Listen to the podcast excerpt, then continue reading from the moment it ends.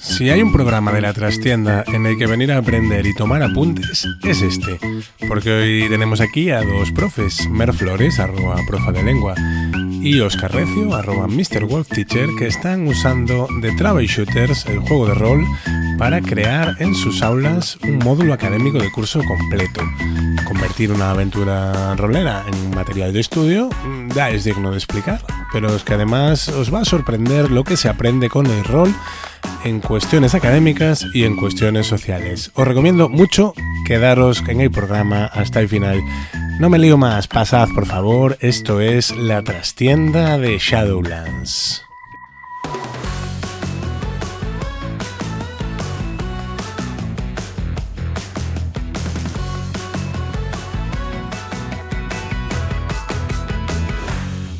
Muy buenas, bienvenidas, bienvenidos a la trastienda de Shadowlands. Una semanita más y esta semana convertimos este rinconcito de la editorial pues en una clase, una clase pero no una clase académica y pesada, sino en una clase divertida. Por primera vez este va a ser, mm, si no el primero, uno de los primeros programas del año y eh, va a ser por primera vez una entrevista doble aquí en la trastienda. Tengo conmigo a Mer Flores y a Oscar Recio, Mr. Web Teacher. ¿Qué tal? Bienvenida, bienvenido.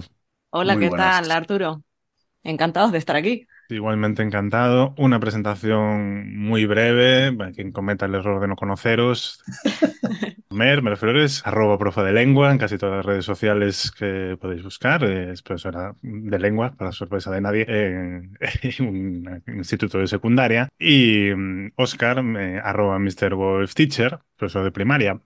Ambos usan el rol en, su- en sus clases como herramienta didáctica. Podéis ver además a Mer en acción dirigiendo a adultos eh, en el canal de YouTube Rol en Villafriki y podéis ver algunos de los trabajos de Oscar y los maravillosos recursos que comparte en su web jueducación.com que darán los enlaces en la caja del podcast para que no tengáis que correr a por el bolígrafo. Y en concreto en estos dos niveles de enseñanza ambos están usando este curso de Travel Shooters. Es un juego con el que sabéis que tengo una debilidad particular para eh, introducirlo, pues eso, en el currículum educativo. No he dicho ninguna mentira, ¿verdad? Nos he presentado bien, está todo en su sitio. Perfecto, perfecto. Pues antes de nada, el objetivo de esta charla no es hablar de las virtudes del rol en el aula, que son muchas, y bueno, alguna comentaremos de pasada, pero es un tema mm, denso y largo, y hay otras charlas ya que lo han trabajado bien, ¿no? Por ejemplo, eh, las dos personas que me acompañan, junto con alguna más, han estado recientemente en el canal de Con Dani Solsona. Eh, sí que os recomiendo mirar esa charla que tiene un, un espectro más amplio, ¿no? No, lo que me interesa hablar aquí es de cómo el rol, como pues en principio una actividad así de ocio e íntima, se puede convertir en una, en una unidad didáctica, ¿no? ¿Cómo lo habéis enfocado? Yo voy a dar paso a Mer, por ejemplo, porque la tengo arriba ahora mismo en la pantalla de grabación y pues seguimos el orden geométrico. Bueno, pues para mí el rol tiene cabida en las aulas como en realidad tendría cabida prácticamente cualquier otra cosa, porque yo creo que eh, para mí el rol entra en las aulas principalmente porque a mí el rol me apasiona. Entonces es una forma de comunicación y, y yo comunico muy bien a través del rol. Entonces me ha parecido una, una vía interesantísima para, para llevar al final unos aprendizajes que yo quiero que, que reciban los alumnos. Pero sí que es verdad que cuando yo empecé a jugar rol como jugadora, tuve una experiencia muy catártica. Estaba jugando Star Wars con dado de 6 y pues fíjate qué chorrada. Al final de la aventura vino la princesa Leia en persona a imponerme una medalla y yo me emocioné, se me saltaron las lágrimas. Entonces fue ese momento en el que yo dije, ostras, si yo esto me lo llevo a las aulas, si mis alumnos llegan a emocionarse con algo que viven, ¿cuánto van a aprender? Porque el aprendizaje, el aprendizaje es emoción. Yo no sé, Oscar, cómo lo ve. Yo coincido plenamente, además lo que pasa es que yo ya voy pintando canas, aunque sin pelo. Lo que pasa es que yo de aquella época reconozco que de los albores de Jockey Internacional, de aquellos primeros juegos de rol en español y tal, to- toda la mandanga, mandanga buena llegaba en inglés. Entonces yo empecé a meterme a leer inglés muy chaval y cuando estaba en BUP me di cuenta que, que sabía más inglés que la media. Hostia, tío. Y esto lo he aprendido jugando. Y entonces me dije, si yo he aprendido jugando, ¿por qué no puedo hacerlo yo cuando sea profe? Y lo que el rol para mí sí que sigue ofreciendo como, como algo extraordinario es el... da un objetivo. Si tú tienes que saber algo, te dice por qué lo necesitas, para qué lo necesitas y de qué manera vas a usarlo. Entonces yo cuando, cuando me planteé llevármelo a las aulas dije, esto, esto tiene que petarlos a todos porque además cambiaba la dinámica que yo había tenido de alumno de página ejercicio, examen, página No, y no, no. Ya había perdido suficiente cordura en mi etapa escolar, no quería hacérselo a mis alumnos. Dentro de una ficción, ¿no? Pero te da un uso práctico para los conocimientos. efectivamente, efectivamente. Una de las frases que más escuchamos los profesores, una de las más frecuentes, es la de maestro o maestra, ¿esto para qué sirve? Totalmente. Súper habitual, porque, porque les proporcionamos a los alumnos y a las alumnas en la enseñanza tradicional, la que la mayoría hemos experimentado, la manera de acercarse a los contenidos es de una manera abstracta, descontextualizada completamente. Entonces, claro, siempre tienen esa sensación de, bueno, ¿y yo para qué voy a utilizar las distintas categorías gramaticales en, mi vida diaria? No me sirven para, para absolutamente nada. ¿Y yo para qué quiero saber hacer una redacción de un texto instructivo? No me sirve para nada. Pero, sin embargo, a través de una historia de rol, tú le das un un contexto, le das un entorno, un marco narrativo. Y entonces sí que entienden por qué tienen que escribir unas instrucciones y escribirlas bien. Porque es que resulta que si no escriben bien las instrucciones, la bomba cuando la tengan que desactivar va a explotar. Ahí está. ¿Cómo cogéis Travel Shooters con este mundo de pues, el turismo, aventuras, el espionaje, la acción y los viajes por el globo en, parte de, de una clase? Yo llegué a Shooters porque, bueno, yo estuve muchos años en un club de rol en Mallorca, que fue uno de los decanos en su momento, que se llamaba Club Arioc. Y bueno, al final, ya sabes, la vida nos disgrega a todos y, uno de los socios, que además eh, yo estuve con él en la junta de aquella época, nos convocó por internet durante la pandemia. Vamos a jugar el grupo, todos despedidos por el mundo, literalmente. Y un día dice, vamos a jugar a Troubleshoot. Creo que jamás me he divertido tanto ah, metiéndome en líos, usando las complicaciones, provocando escenas donde nos atrapaban los malos. O sea, me lo pasé tan absolutamente bien y vi los recursos que tenía que dije, esto me lo tengo que llevar. Porque yo soy muy fan de cuando uso rol en las aulas, llevármelos a épocas donde ellos no tengan referencias tecnológicas que conozcan ni puedan usar, para que no se flipen demasiado ni, ni puedan munchkinear. Entonces lo cogí y dije, vale, pero ahora yo necesito algo que me involucre con la historia, porque también doy sociales, etcétera, y tuve una epifanía con Carmen Sandiego. Y justo a la vez estaba escuchando un podcast sobre el manuscrito Voynich y dije, ya está, la Elia de Troubleshooters presenta Carmen Sandiego y el manuscrito Voynich. Y ya, y ahí ya es un combo maravilloso. Podría ser un, álbum o dos, una serie de TVOs perfectamente. Pues tengo, tengo la clase bastante flipada. Cuesta, cuesta sacarlos, pero muy bien porque me está dando el paso de una manera muy lógica a por qué tengo que estudiar geografía europea y mundial. ¿Por qué tengo...? Entonces, me, vertebra muy bien el que le dé un sentido y un significado. El enfoque que le das aquí es convertir al alumnado en, agentes, ¿no? Que reciben mensajes de Carmen Sandiego para recuperar el, el manuscrito mientras bajan, viajan por el globo, ¿no? Se supone que Carmen había sido un, agente doble infiltrado en Octopus, contratado por el BIS, el Bureau of International Security, junto con Víctor Payam, un diseñador gráfico con el que suelo trabajar y que me ha hecho cosas para otros proyectos. Me hizo el logo de un albatros, que es lo que también caza animales marinos, pulpos y tal. Y claro, BIS ya suena como de chiste, ¿no? BIS, B-I-S. Pero es que en castellano es OIS, Oficina Internacional de Seguridad. Entonces, era como intentar buscar unas siglas que dieran coña y Carmen Sandiego les envía un telegrama diciéndoles, oye chicos, oigáis lo que oigáis, no es cierto. Yo no he robado el camaleonógrafo, que es un aparato que la agencia les dice que Carmen Sandiego ha robado y que me he enterado que quieren el manuscrito Voynich para hacer algo. Os voy a ir dejando pistas para que me encontréis. Y ahí estamos. Le has puesto esta banda sonora, ¿no?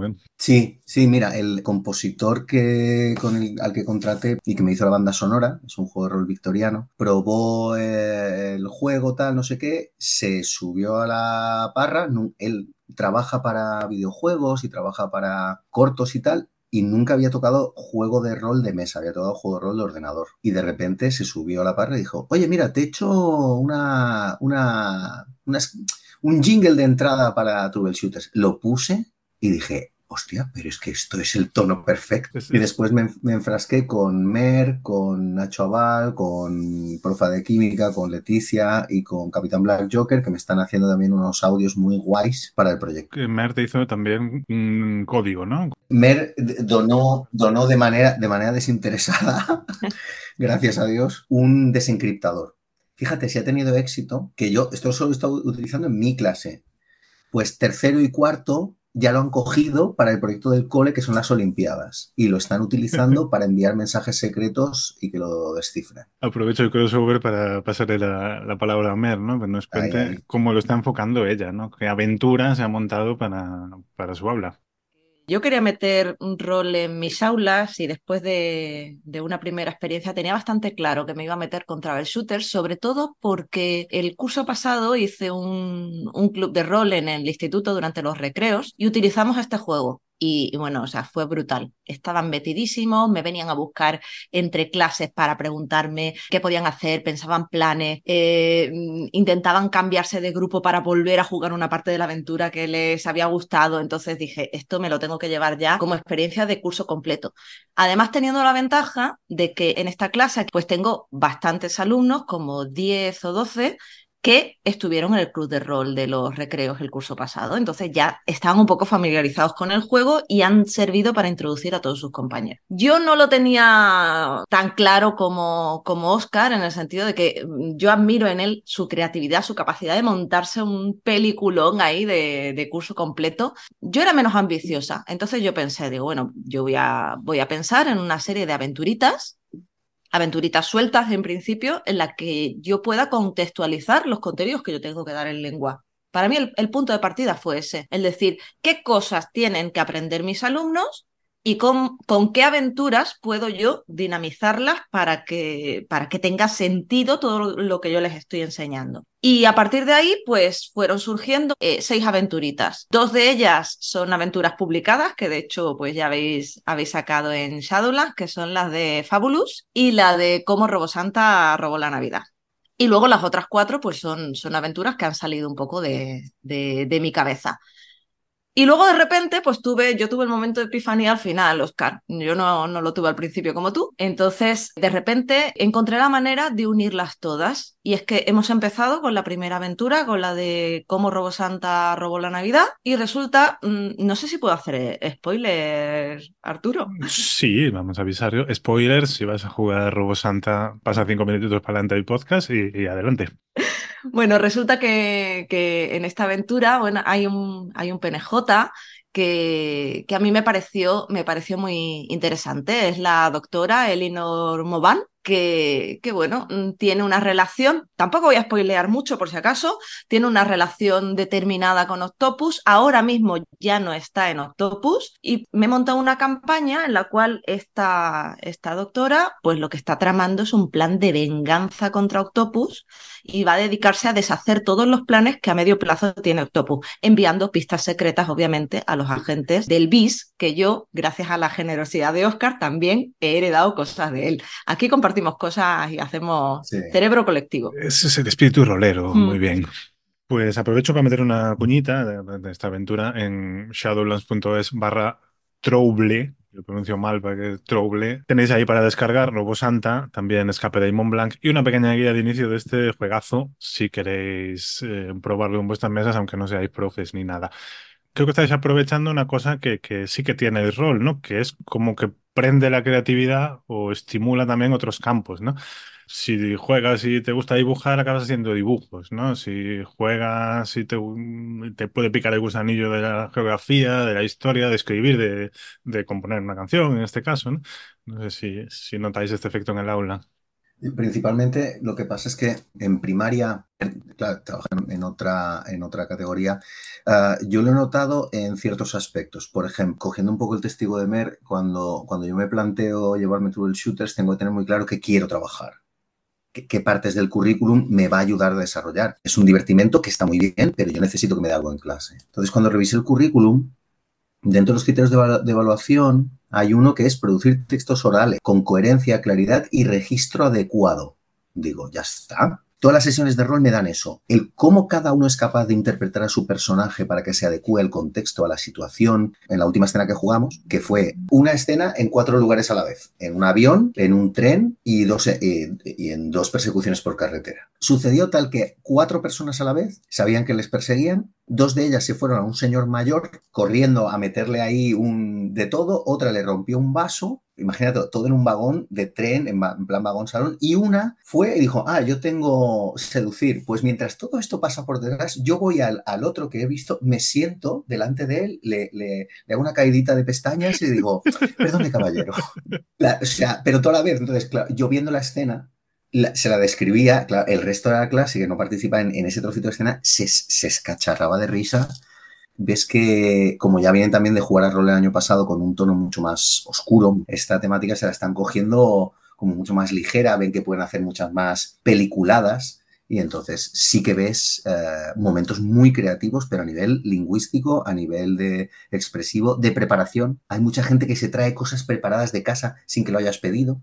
Muchísimo, muchísimo. A mí, a mí en ese sentido eh, me, está resultando revelador utilizar este juego en concreto. Yo creo que los juegos de rol funcionan muy bien en, en, el aula y se puede jugar juegos muy diferentes, pero a mí este me ha proporcionado cosas muy interesantes. Tengo, por ejemplo, una chica, una chica que tiene altas capacidades. Yo, por ley, tengo obligación de hacerle unas adaptaciones a esta chica.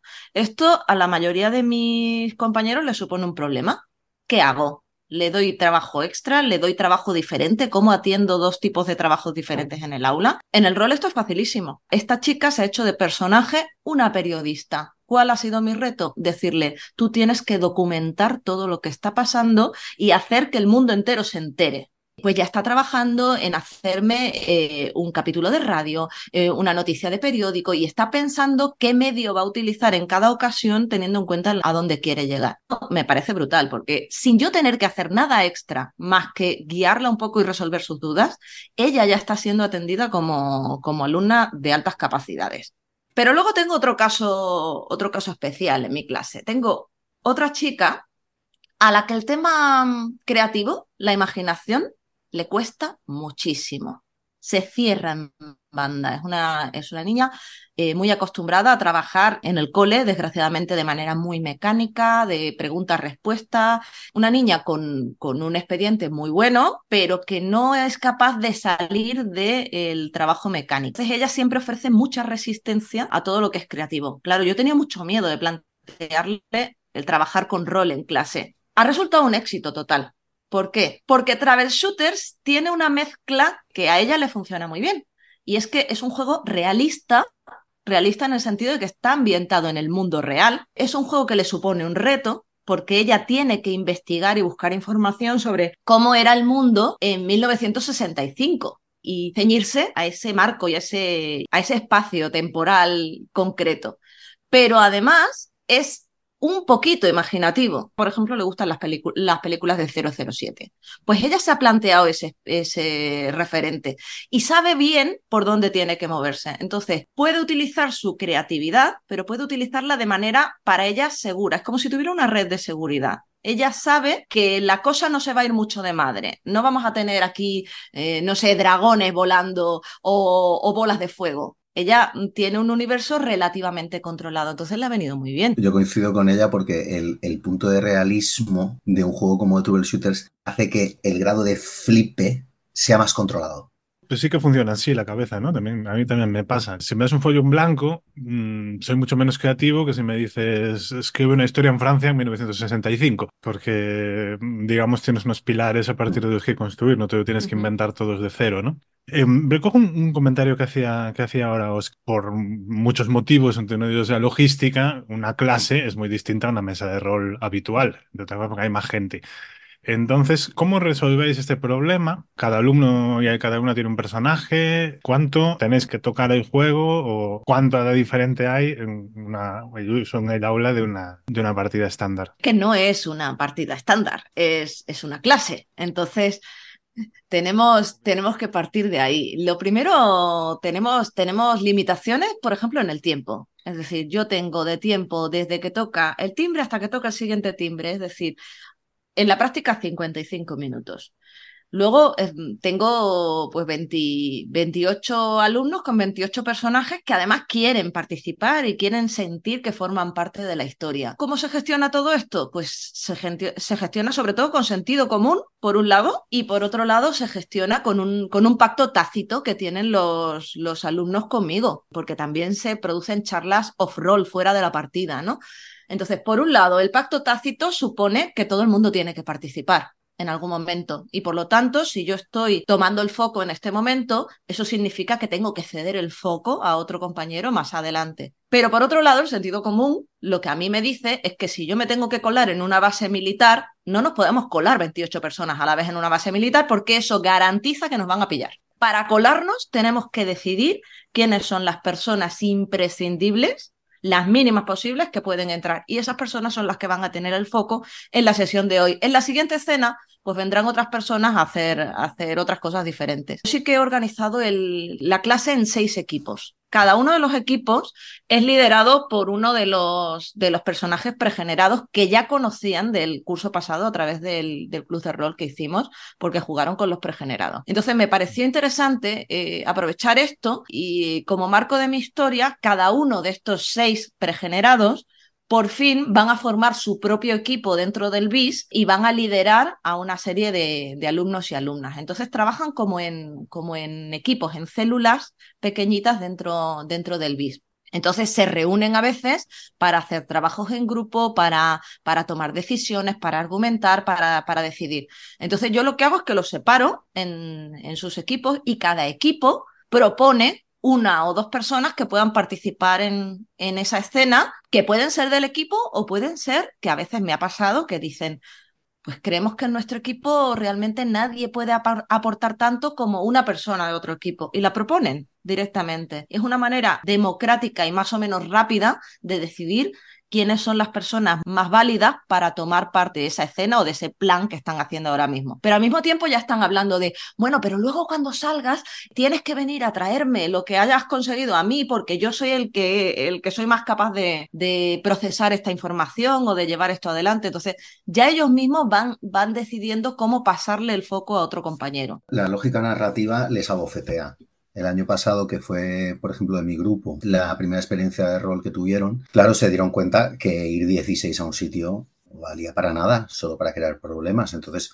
eh, yo soy muy partidario que además yo necesito en primaria que cada uno tenga. Yo las experiencias de personaje compartido que he tenido mm, no han funcionado bien porque ellos están en una edad donde necesitan y sienten que tienen que ser protagonistas ellos. Pero la propia, la propia lógica narrativa imposibilita que 16 personas participen en una escena porque es que la aventura te, coloca en, tu lugar. Entonces, el grupo de jugadores ve que ir como un rebaño lo único que provoca es más problemas. Y, en clase lo estamos haciendo así. Yo los tengo organizados en grupos operativos, Alfa, Bravo, Charlie, Delta. Cada uno de ellos tiene un jefe eh, de grupo operativo que son Electra, eh, Harry, Paul, tienen a los pregenerados que los tenemos en carteles puestos en toda la clase y, son sus puntos de referencia. Oye, ¿qué tal? que Entonces, eh, los utilizamos así y, y, están organizados, ya te digo, por grupos operativos del BIS.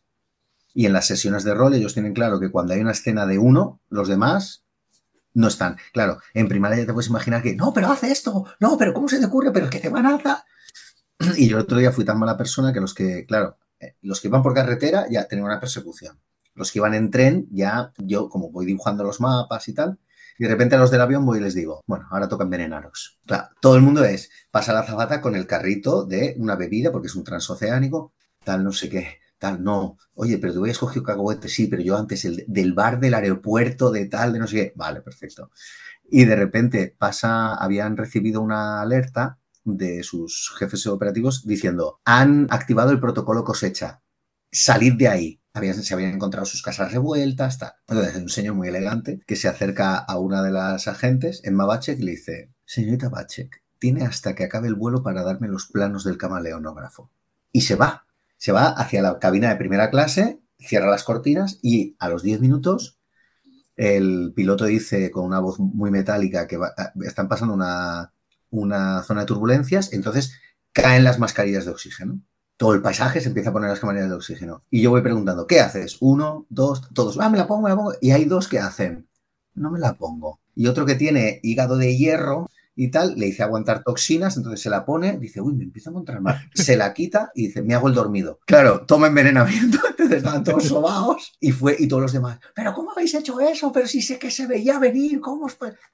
Claro, está bien, estás aprovechando, estáis aprovechando este rollo que tiene el rol de ser actor y espectador al mismo tiempo. Has mencionado también un par de veces ¿no? el uso de las ventajas y las complicaciones en los talentos en travel shooters que nos lleva a aprender a resolución de problemas, ¿no? A qué recursos tengo cómo los pongo en, práctica. Probablemente sea la parte más interesante de un, reglamento rolero en un aula. Mira, tienes esto, ¿qué haces? ¿no? ¿Cómo lo? Claro, eso, eso les, les estimula muchísimo porque están siempre pendientes de, bueno, yo tengo estos talentos en mi ficha y, y están pendientes de a ver en qué momento lo pueden poner en juego. A veces incluso te proponen alguna forma muy retorcida de ponerlo en juego porque ellos quieren tener ese momento de decir, he venido a salvaros el día. Entonces, eh, e, ese momento de, sí, ahora ya no es que esté jugando, es que soy el prota, porque yo tengo este talento que permite resolver esta situación. Y cuando pasa eso, los ves que, le, que les brillan los ojitos. Y luego otra cosa que funciona muy bien de, de, Travel Shooter, que es común a otros juegos, pero bueno, aquí, aquí funciona fenomenal, es el tema de los puntos de historia eso de los puntos de historia te los voy dando y te los voy quitando según, según van pasando cosas, es fenomenal, porque además incluso eh, puede servir de estímulo eh, ante, ante, determinadas actividades fuera del rol, porque eh, yo sí que hago actividades no totalmente fuera del rol, porque todo está contextualizado dentro de la historia, pero sí que es verdad que a veces les mando pues, que hagan alguna tarea o que eh, simplemente el hecho de que redactan su diario rolero, el diario desde el punto de vista de su personaje escribiendo. Y yo siempre les digo, digo, los puntos de historia no se quedan solo en el juego, sino a lo mejor si alguien redacta su diario rolero de una manera especialmente brillante, al final está entreteniendo a la audiencia. Y como nos entretiene y hace un buen relato, pues a lo mejor le voy a regalar un puntito de historia por esto. Entonces están están, siempre pendientes de las subidas y bajadas de puntos de historia porque saben que luego en el momento menos pensado los van a necesitar y no los van a tener. Así que están buscando la manera de, conseguir esto. Incluso me dicen, pues puedo meter en mi diario rolero que Em, que yo no estaba pendiente en ese momento porque estaba pendiente de una chica, porque yo tengo la complicación de que soy enamoradizo. No, venga, dale, dale, dale, todo lo que sea imaginar y meter y, y, tirar de tu personaje es bueno. O sea, que, que estas mecánicas del juego, en, en mi caso, está siendo un, un, estímulo muy grande para ellos. Que también, mm, decía Oscar, en primaria necesitan tener un, un personaje por alumno. Yo creo que en secundaria también. Yo la verdad es que no he probado a compartir, a compartir PJ, pero, pero, a ellos les gusta tener su individualidad, sus diferencias e incluso van estableciendo vínculos entre los personajes de, un mismo equipo y de equipos contrarios. Tengo, tengo dentro de, un mismo equipo a dos periodistas que han establecido un pique, y entonces son periodistas de, de periódicos rivales y que están intentando pues eh, pisarle la, pisarse la noticia el uno al otro. Pues todas estas cosas... Eh, acaban siendo una tremenda ventaja a la hora de, de hacer propuestas educativas y, y, y, sacar adelante una serie de aprendizajes que tienen al final que tener al final del curso. Ayuda, ayuda, ayuda muchísimo.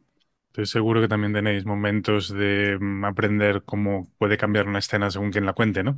Sí, sí, perspectiva, perspectiva. A mí me parece fundamental. El otro día, de hecho, en, en una escena me encantó porque una de las cosas con las que peleamos muchísimo los profes de lengua en secundaria es con la intención comunicativa. Esto es algo que les cuesta muchísimo a los, a los alumnos y alumnas, el entender cuál es la intención que tiene un comunicador a la hora de, emitir un mensaje, que no es tanto darte una información como a veces crear una opinión o provocar una reacción o, cosas de este tipo.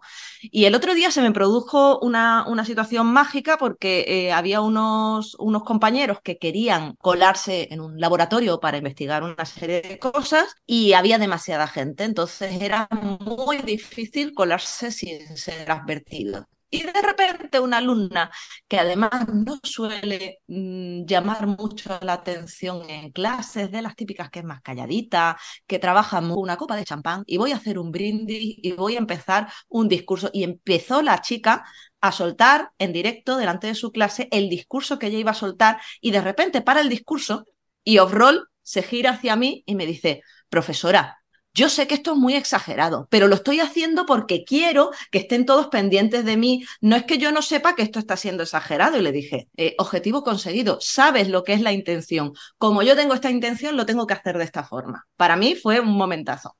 Qué guay es ese momento, ¿no? Además de lanzarse. Es cierto que a través del personaje a veces te atreves a hacer cosas que no te atreverías si, si fueras tú. Ayuda, ayuda, ayuda mucho a. Yo tengo chavales que por N situaciones, pues bueno, están en una situación académica y escolar un poco complicada y justamente lo, lo que ha comentado en la última sesión, uno de ellos que además es un conductor de coches de carreras, que por cierto nosotros también estamos haciendo audio, audio, audio diarios, primero se lo hago redactar y después se lo hago grabar, porque después lo utilizamos mucho como técnica de estudio, aprender a tomar apuntes. llevamos trabajando también desde el año pasado en eso y sí que les ha ido porque lo tienen que narrar ellos como personaje. Pues lo que te decía, teníamos este chaval les iban a perseguir, tal, no sé qué, y dice, bueno, la tirada es horrible, mm, puedes intentar, flexibilizando ahí, gástate dos puntos de historia, haces un reroll, te doy dos pips y a ver qué pasa. Zasca, criticazo con karma, el tío va con un tío en el coche y hace, pongo el coche a dos ruedas, la furgoneta de mis compañeros pasa al lado, yo les saludo mientras ellos me pasan yo le añadí los detalles cómicos. Imagínate, tío que conduce, clava, pone el coche a dos manos, la furgoneta de al lado, como la furgoneta de los de Scooby-Doo, a cámara lenta, mirando lo que hace el compañero de su coche. El que va de copiloto, con los pelos de punta, socorro, socorro. Le pone la mano, frena, deja que pase hacia atrás, hace un trompo, se pone delante de las, de las motos con las que le seguía, abre la puerta, deja que el coche acabe el trompo, se pone encima y se quita el palillo. Bueno, Hay un holgorio y dice, profe, pero ya no me quedan puntos de historia. Digo, ahí hablaremos de sus complicaciones más adelante.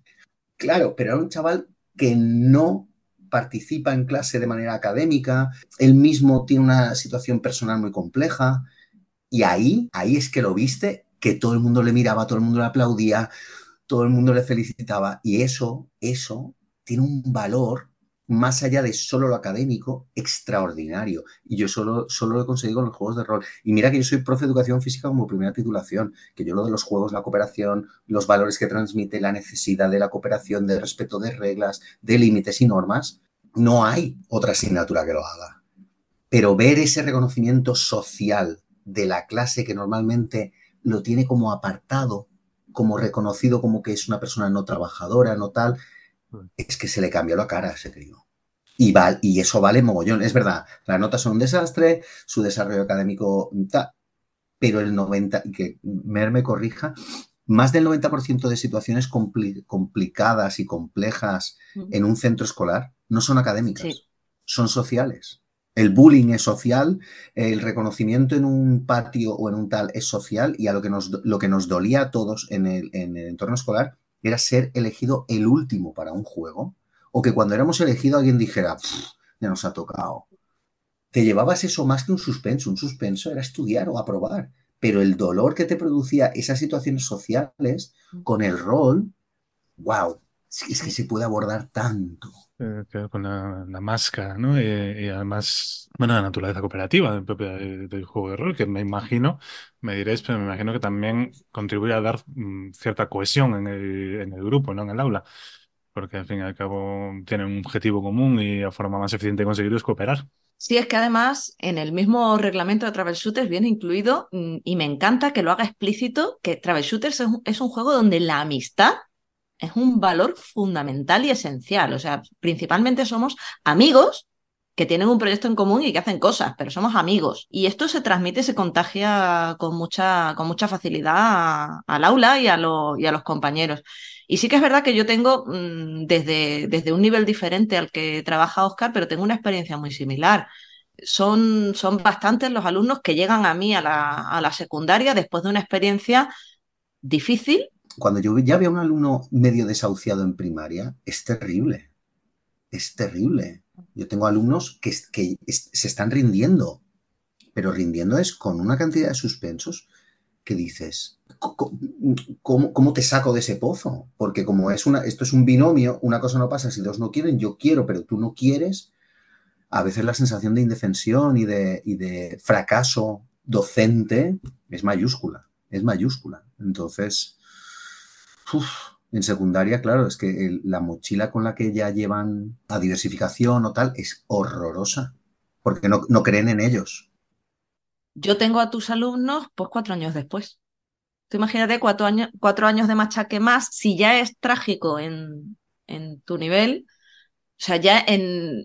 Yo tengo la sensación de que ya no se puede hacer nada, de que ya han tirado la toalla. Se convierten en calientasillas. Ellos ven como objetivo 16 y se acabó. Y dices, no, tío, tienes tanto por dar. Y el problema es que se han creído ellos su propio personaje y es muy difícil sacarlos de allí. Yo por eso las experiencias de rol siempre me ayudan a que darles el, el pero no has visto que tú eres bueno, no has visto, o sea, el, poder reforzar esos puntos positivos que muchas veces ellos no ven de ellos mismos, pero claro, lo que pasa en una partida de rol es innegable. Y eso para ellos es muy difícil de digerir. Es, no, no, es verdad, es que mi personaje lo ha hecho. Y mi personaje soy yo. que ese es el clic alumnos que, llegan a, ciertos niveles en secundaria diciendo, lo siento, pero no pretendas que yo escriba nada, porque yo no sé, yo no sé escribir dos palabras seguidas sin cometer en dos palabras cinco faltas de ortografía. O sea, no, yo no voy a poder hacerlo. Y te lo dicen del tirón. Entonces, el, el meter el rol en el aula supone un cambio para ellos. Primero porque a este tipo de alumnos, el estar en clase ya, solo ese hecho, les supone mm, un dolor y una frustración muy grande. Porque ya llevan un, nivel de desfase escolar que es que no se enteran de nada, ni aunque quisieran, podrían hacerlo porque, porque se sienten muy atrás. Entonces, de repente les sacas de la dinámica escolar para meterle, eh, bueno, pues en una historia. Y ellos entran desde el punto de vista de esto es un juego. Bueno, pues mira, qué cambio. En vez de tener que estar aquí haciendo ejercicios de un libro de texto, estoy jugando y esto sí que soy capaz de hacerlo. Y ya han quitado una barrera. identifican, identifican tanto sus resultados académicos con, con sus resultados como persona. Con su valía personal, sí, totalmente. Entonces, cuando, cuando tú les das la oportunidad de decir, venga, pues ahora, ahora no eres tú, ahora eres un personaje. De repente todas las etiquetas que carga ese chico o esa chica desaparecen porque él no es. Es un personaje que tiene otra serie de etiquetas. Y además las etiquetas, las etiquetas de, travel shooters son, son etiquetas súper molonas, siempre. Tanto los talentos como las complicaciones. Le dan molonidad al personaje. Entonces, de repente me quito toda esta mochila, toda esta carga que yo tengo detrás y voy a interpretar un personaje. Y de repente, cuando están interpretando ese personaje, ponen en juego todas esas cosas que en la práctica, en una tarea escolar, eran incapaces de poner en juego. Y cuando luego se lo enseñas, cuando termina, cuando termina una sesión de rol y ves que espontáneamente, sin que tú digas nada, todos sus compañeros le aplauden y le dicen, qué bien has hablado. Y se queda con los ojos, eh, es que además se ve, se ve cuando el, cuando el alumno hace ese clic, que se le abren un poco los ojos y dice, ostras, que me están aplaudiendo a mí por cómo hablo yo, en serio, por la idea que he tenido o porque he argumentado tal cosa el subidón de autoestima y el cambio que puede producir en ese tipo de alumnado es increíble. Luego vienen a buscarte en los cambios de clase ya motivados, diciéndote, pues he pensado que quiero darle un giro a mi personaje añadiéndole esto, ¿qué te parece? Y entonces de repente ves que un alumno que, que venía a calentar la silla, ahora quiere participar en clase. Quizás no tanto en las partes más, pues vamos a hacer una tarea, vamos más, más pesadas, pero por lo menos hay una parte en la que se están atreviendo a brillar. Y esto ya es una pequeña bolita que se va a convertir en una enorme bola de nieve y que con suerte conseguiremos que, que este alumno se acabe reenganchando. Bueno, pues este me parece una nota estupenda para irnos despidiendo por tres motivos. Por tres motivos. Uno, porque estamos llegando ya a la duración correcta de un podcast, ya sabéis.